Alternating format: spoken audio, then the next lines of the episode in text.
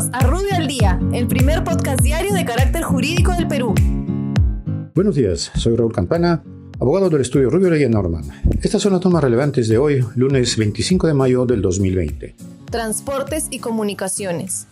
La Autoridad de Transporte Urbano para Lima y Callao dispone que la prestación del servicio público de transporte regular de personas se realice con el 100% de la flota de unidades, para lo cual deberán cumplir con los lineamientos y protocolos aprobados por el Ministerio de Salud.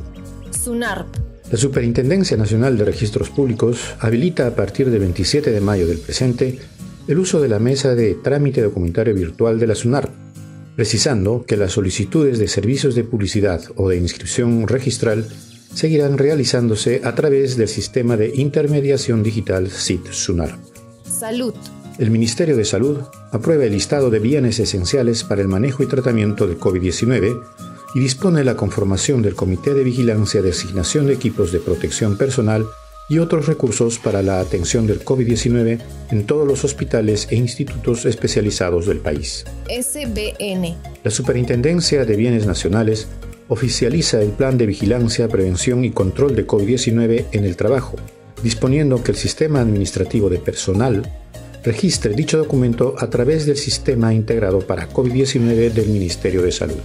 Muchas gracias, nos encontramos mañana. Para mayor información, escríbenos a comunicaciones.rubio.pe. Rubio, moving forward.